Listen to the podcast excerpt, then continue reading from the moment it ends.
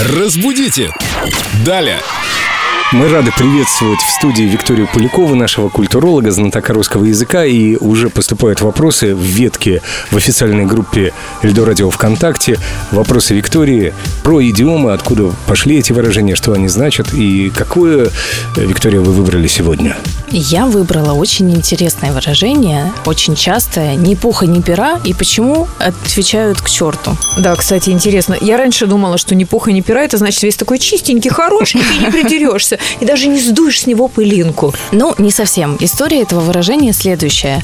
А, Раньше, когда охотники отправлялись на промысел, так сказать, от обратного, от противного, желали неудачи. То есть, э, чтобы не спугнуть успешное завершение дела, им говорили ни пуха, ни пера, чтобы как будто бы они не принесли с этой То охоты. есть ни утки тебе, ни да, ни фазана. птиц, ни, к- ни животных, чтобы ничего им не попалось.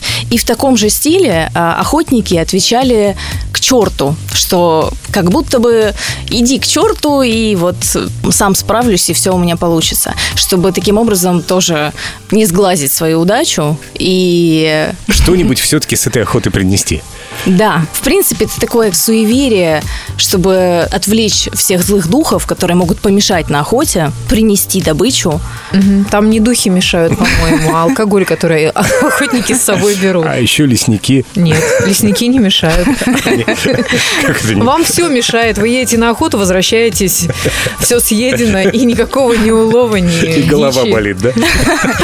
Сейчас, кстати, пожелание студентам. Знаете, когда, например, ответственный экзамен или какая-то важная встреча, просят поругать. Из этой же серии по такому же принципу работает и выражение «ни пуха, ни пера» и ответ «к черту». А, да, я помню. Но мы так поступать не будем. Мы хорошие.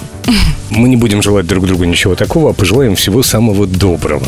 Идеальное пожелание. В том числе и вам, Виктория. Спасибо вам огромное. До свидания. Разбудите! Далее!